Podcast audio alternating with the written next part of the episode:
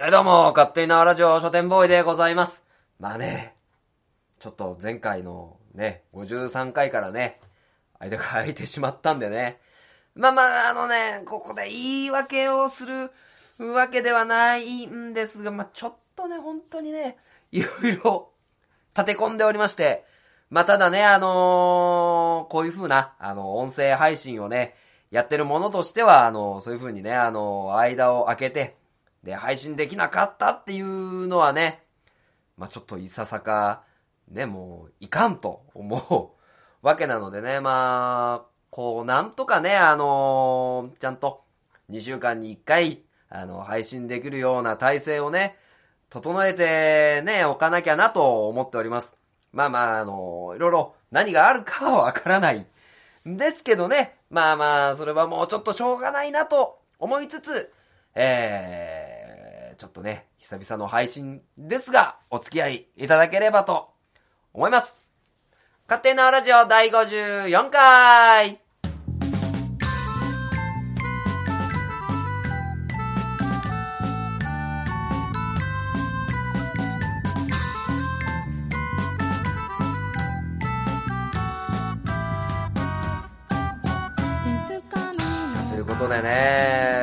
久々のね、えー収録なので、いささか緊張しておりますが、まあ、最近あったね、面白いこと、面白いことっていうあれのはあれなんですけど、あの、買いました。あの、星野源さんのニューアルバムね、あの、イエローダンサー。これもね、やっぱりかっこいいですね。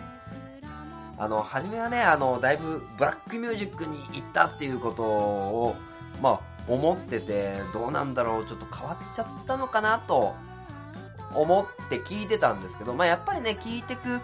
うちにね、あのやっぱり本質は星野源だと、いいもんはいいんだということをね、まあ、思いましたのでね、やっぱりもう皆さんね、まあ、今、まあ、僕もあの発売日に、あの成分館に買いに行ったんですけども、すべて売り切れというぐらいね、まあ、わざわざ僕がね、ここで取り上げなくてもいいぐらい、あの、もう大ブレイクしてるという、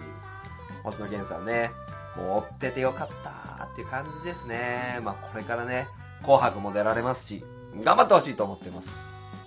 まあ、というね、まあまあ、取り留めのない話をさせてもらいましたが、まあ、今回の勝手に縄ラジオの54回はね、まあ、お題としては、まあ、2つですね。1個はちょっとある方に言われて、あの、行動経済学がいいよっていうお話をしていただいたんですの、行動経済学の、えー、ちょっとまあ、ためになるかなというお話をさせていただくのと、あとは本を一冊ご紹介させていただきます。えー、まあ、僕たちは戦場で育ったという、ヤスミンコ・ハリロビッチさんっていうあの、やっぱり超今話題の本でございます。こちらの紹介をさせていただくのと、エンディングではあの、知多半島東海市のイベント情報をお送りさせていただきます。それでは始めましょう。この番組は愛知県東海市に住む書店ボーイが勝手にお送りするラジオです。スタートしまーす。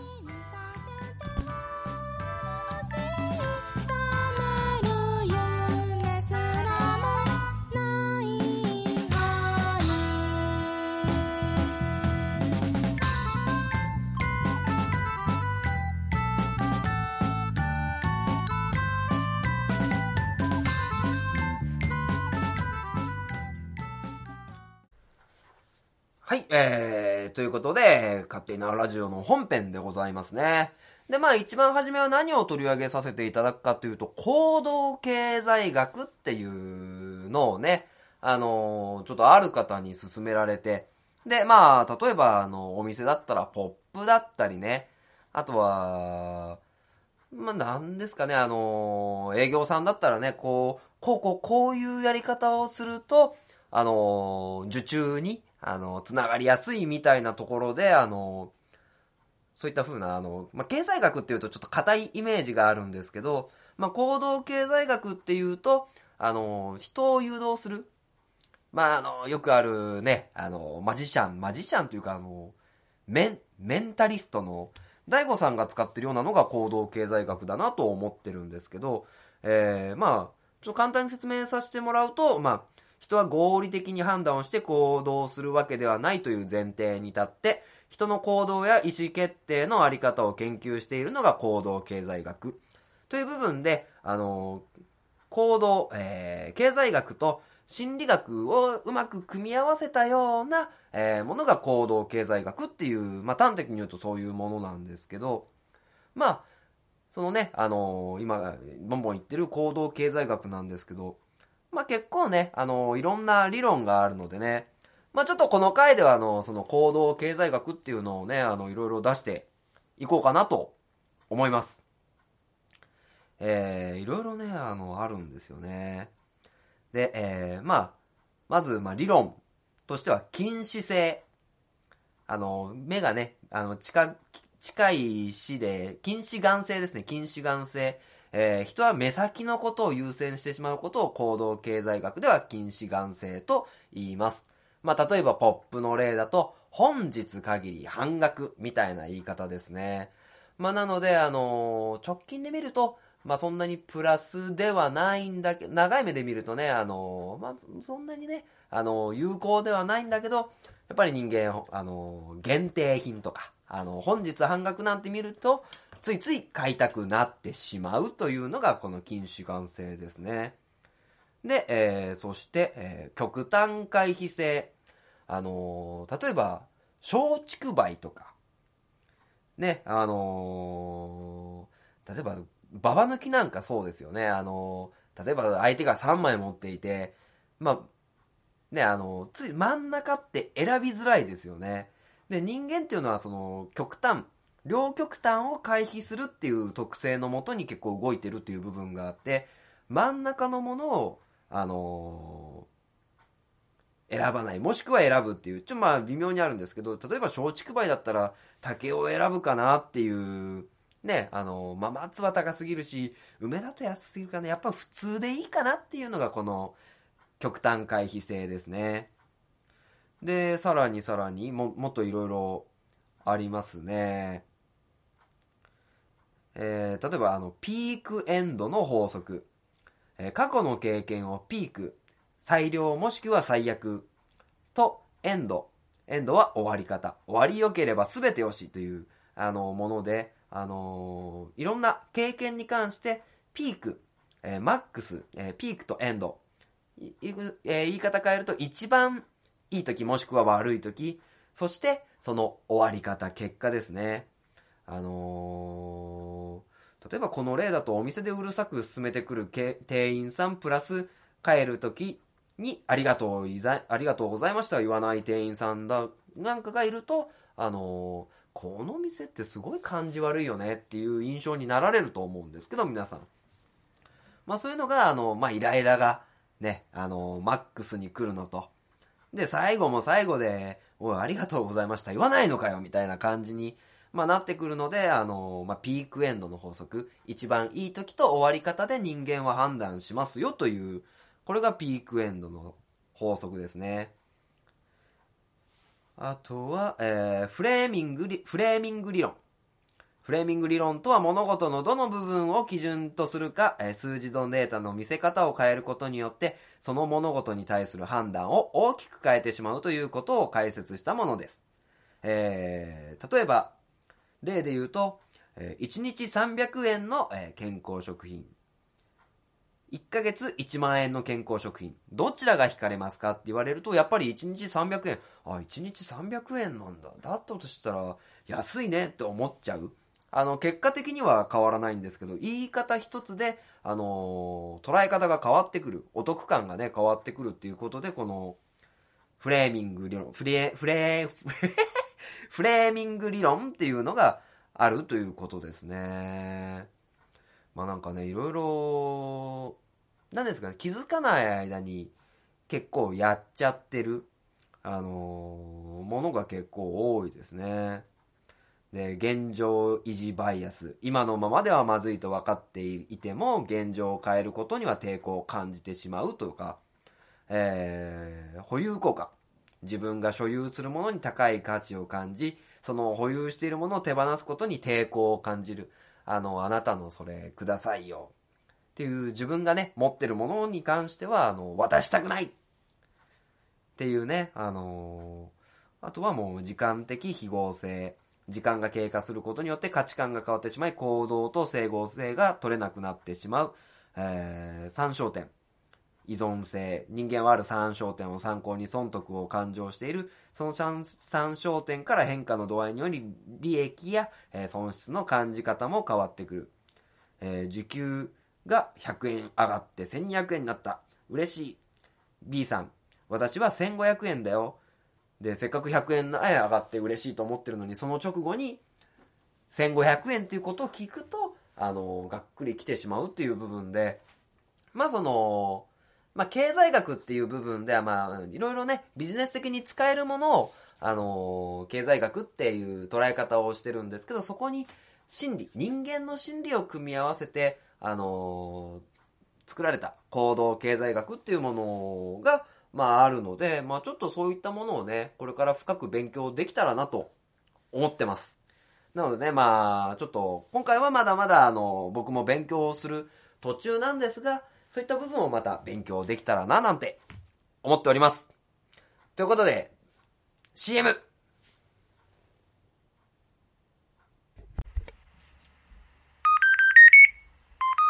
ラジオ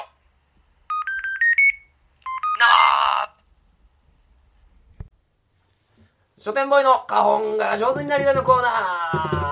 ーまあ、ということでね、あのー、この僕のね、下手くそな花本をですね、まあ、フリー音源に、あの、合わせて叩くんですけど、まあちょっとね、今回あの、フリー音源探してて、それを練習してたんですけど、まああの、ちょっとね、その中でかっこいい曲を見つけたので、あの、ちょっとね、それに対して、歌詞なんかをね、あの、つけちゃったのでね。まあ、カホンを叩きながら、そして、えー、それに合わせてね、あの、メロディーに合わせて、歌いながらっていうのもね、あのー、やらせていただこうかななんて思ってます。まあね、自分のね、ラジオでね、あの、不良弦に回して歌を歌うなんてね、まあ、完全に自己満ですけど、まあまあ、上手になりたいっていう中にそういう歌もあるのかななんて思っておりますので、まあ、ね、2分足らずなんで、まあ、皆さん聞いてやってください。まあ、ちなみにタイトルなんかないんでね、あのー、まあ、行きたいと思います。では。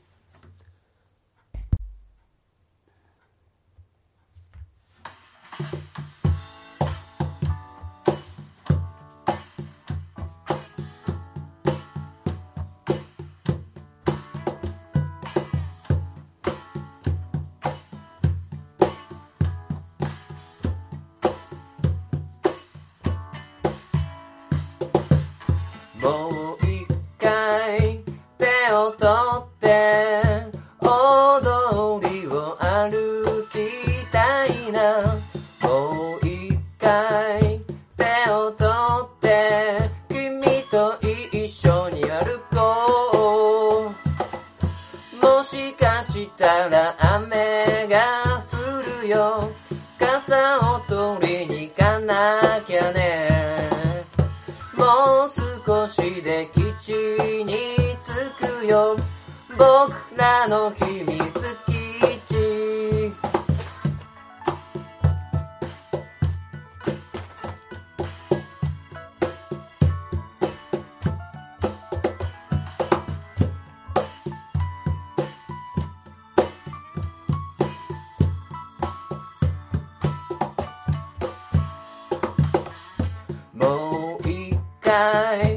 パになって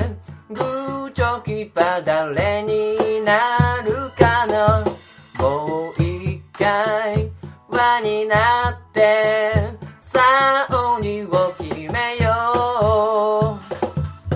う。大きな木の上にいるよ。きっと見つからないから。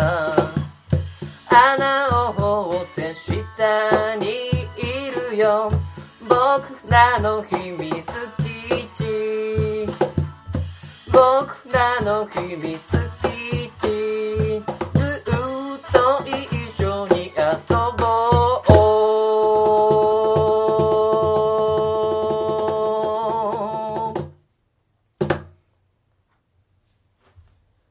はい。ということで書店ボーイの花本が上手になりたいのコーナーでした。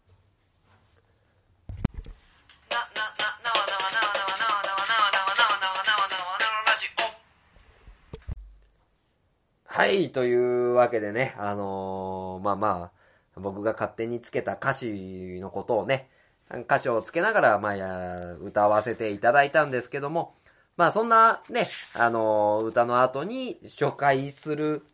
まあ本がですね、まあ各地でね、あのー結構いろいろ話題になっている本でして、えー、その本を紹介させていただこうと思っています。で、この本の著者の方、ヤスミンコ・ハリロビッチさん。で、えーその和訳をされたのが角田光代さん。で、監修が千田、あ、失礼し、千田善さんですね。で、まあ、角田光代さんはね、あのーまあ、言わずもがない、数々の、あのー、8日目のセミとか、僕は君のお兄さんとか、キッドナップツアーとか、あのー各種、様々な、あのー著書がある方でございます。で、えー、千田善さんは、えー国際ジャーナリストで通訳、えー2006年よりサッカー日本代表のオシム監督の通訳も務めた方ということで、えー、ですね。で、このヤスミンコ・ハリロビッチさんっていう方が、まあ、この本のご著者なんですけど、まあ、この方は1988年のサラエボ生まれで、えー作家で NPO 法人なんていうのを、えーやられてる方なんですけど、じゃあこの方がどういった本を、えー作ったのかという部分で、えこれはあのー一冊なんですけど、1992年から1995年にかけてあったサラエボ包囲網っていう民族間の、あのー戦争でユーゴスラビアの分裂のあのきっかけを作った戦争なんですけどその、えー戦争のことを子供の目線で、あの作ら作った、あの本でございます。まあ、このヤスミンコ・ハリロビッチさんという方はですね、あのーまあ、彼も戦争体験者であって、あのーどちらかというと作家といって詩の方を書いてたんですけど、あのそういった部分で何かこの戦争の体験っていうものを書けないかなという部分で、あの一冊にまとめた本なんですけど、で、全編このヤスミンコ・ハリロビッチさんが書いているわけではなくて、あのその時、1992年から1995年のサラエボ包囲網で子供だった方、まあ、この方も含めてですね、まあ、本当に、ちょうど戦争が終わったのが20年前っていう、まあ、ところでね、あの日本ではまあ戦後70年なんていうことを言われてはいるんですけど、まあ、そのね、20年、50年後の、まあ、20年前、まあ、僕なんかも生まれてても14歳ですからね、もう全然物事頃がついてる時に、あの、日本からま離れたサラエボというところで、子供たちはどういう生活を送っていたのかっていう、まあ送っていたのかというのと、どういうその戦争に対して、あの、考え方を持ったのかという本で、あの、結構メディアにもね、あの、捉え、捉えられて、えっ、と、メディアにも取り上げ、まあ、られたりしていて、まあ、今ね、あの、戦後70年、70年っていう中で、あの、この本、まあ、同じ人間だから、あの、参考にできることがいっぱいあるんじゃないかなと、まあ、思って取り上げさせてもらいました。あの、要するに、まあ、本当に端的に言ってしまうと、その時子供だった方が大きくなって、そのことをツイッターでつぶやいたみたいな、あの、戦争に対して、あの、160文字っていう短文なんですけど、あのその、まあ、本当に長い戦争の中で、どういう気持ちで、あの子供たちが、あの過ごしていたかという、あの、まとめの本ですね。で、第1部、第2部、第3部という部分で、まあ、あの、オリンピックだったりとか、あの、いろんな環境資源だったりとか、いろいろあるサラエボっていう平和な街から、ある日突然戦争になってしまった。で、それは、あの、本当にね、大通りを走ると、スナイパー通りって言われてるんですね、大通りが。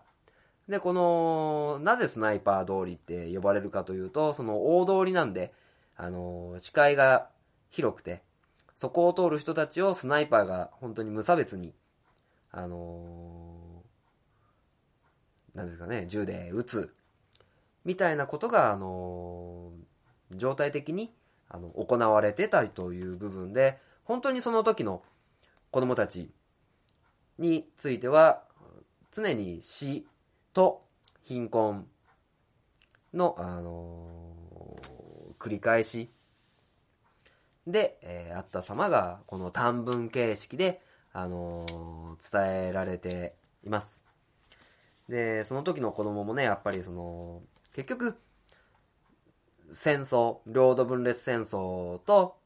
そういった部分で政治が効かなくなった。では民族で動こうという部分で行われてきたまあ戦争、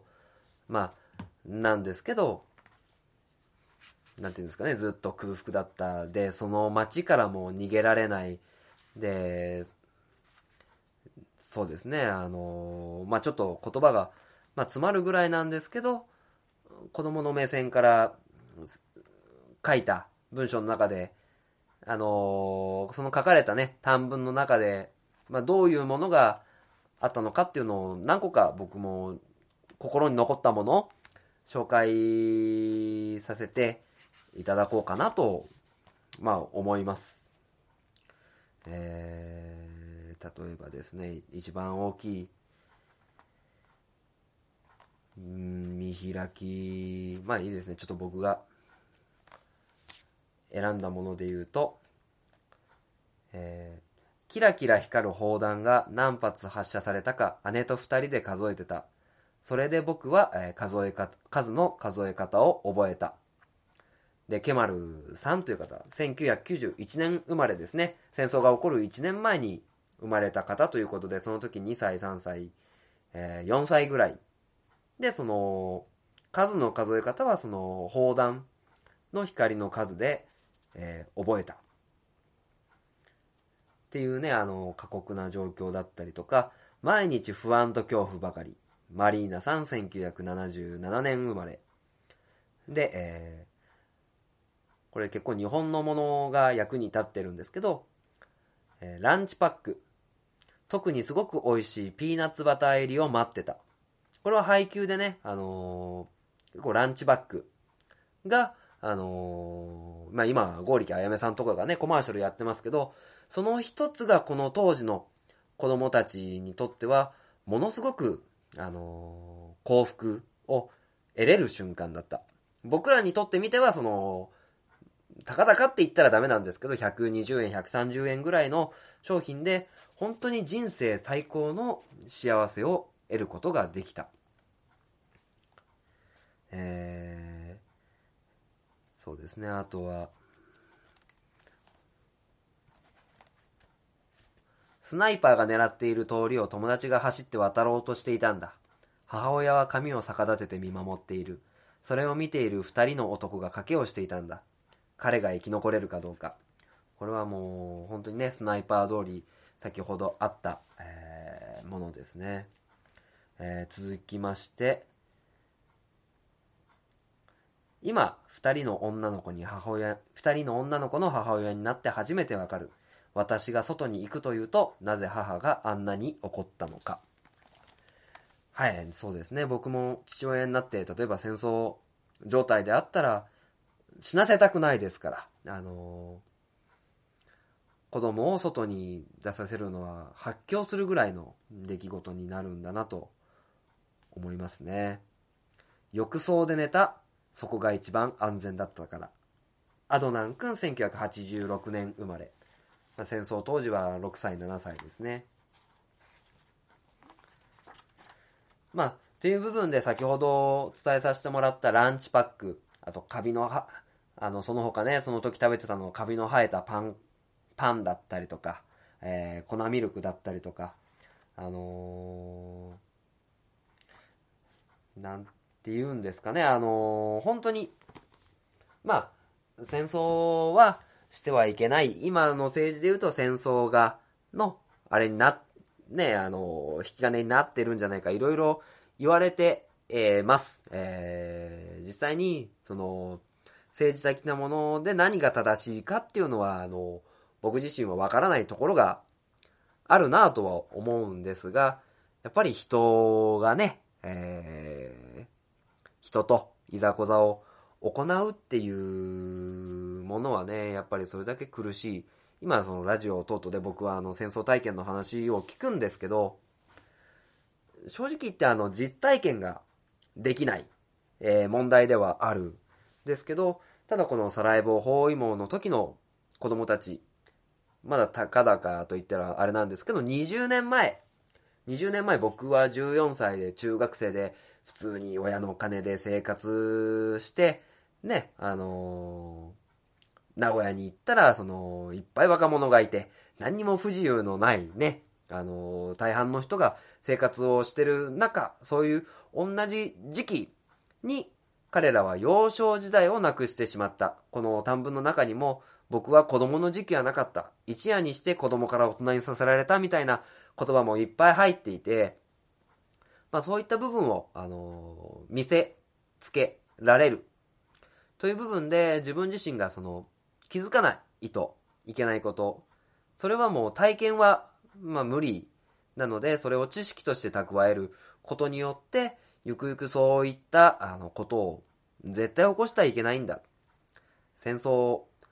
およびあの人がね、人を殺めることっていうのはもう絶対あの悲しい出来事なんだっていうことを教えられた一冊でしたので、えー、僕は戦場でぼ、えー、ごめんなさい。僕たちは戦場で育った、サラエボ1992年から1995年、ヤスミンコ・ハリロビッチさんの本を、あの、一回手に取って、えー、読んでみるといいんではないでしょうか。まあそのね、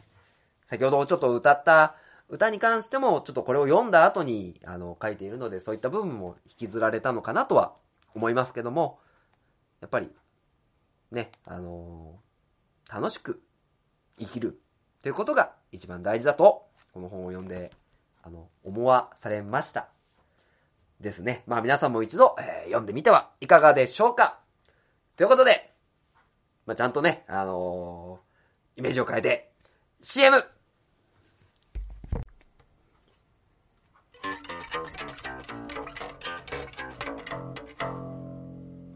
勝手なラジオ。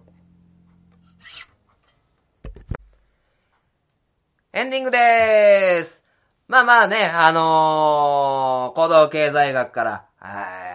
あとは、えー、ちょっとした歌も入れつつ、まあ、最後にね、あのー、戦争の話をさせてもらったということで、まあ、やっぱりね、今、あのー、平和に生きるのが一番だなぁなんて思います。まあ、ちょっと今、ある生活が、ね、普通だと思わずに、まあ、これからも頑張っていこうかなと。そして、あの、生活を楽しんでいこうかななんて思っております。というわけで、えー、東海市のイベント情報を、えー、ね、あのー、や、ご報告させていただきますので、まあね、あのー、皆さんもいろんなところで、いろんな人と、そういった風にね、あの、楽しんでいただければと思います。えー、ではですね、まず、劇場オープニングフェスティバル、えー、鋼鉄フェスティバル。鉄鋼戦士、東海座じゃないですよね、これ。鋼鉄フェスティバルということで、えー、シンポジウムが行われます。で、ヘビーメタルのね、大御所、元アイアンメイデンのポール・ディアムゴが、え屈強メンバーを従えて時代を作った名曲を中心に送るスペシャルライブ。で、えー、場所、3月13日日曜日。えー、ライブは午後6時から、ところは芸術劇場大ホールで行われております。あとは展示会場開催だったりとか、あと保育園開放。で、親子でゆっくりと保育園の様子を見学したり、一緒に楽しんでみませんかという部分で、ございます。あとはそうですね、各種東海市国際交流協会でクリスマスパーティーなど行われますので、皆様いろいろとチェックしてみてください。まあね、今回はね、えー、いろいろ身につまされたね、まあ、勝手に身につまされてはいるんですけど、そういう放送ですがね、あの、必死に頑張んないといけないですね。まあ、そういった部分で、あの、いろいろと自分自身を精進しながらこれからも、ね、放送、まあ、間をね、開けずにね 頑張っていこうと思っております。ということで、この番組は愛知県東海市に住む書店ボーイが勝手にお送りしたラジオでした。また、あのね、あのー聞いてください。頑張ります。バイバーイ。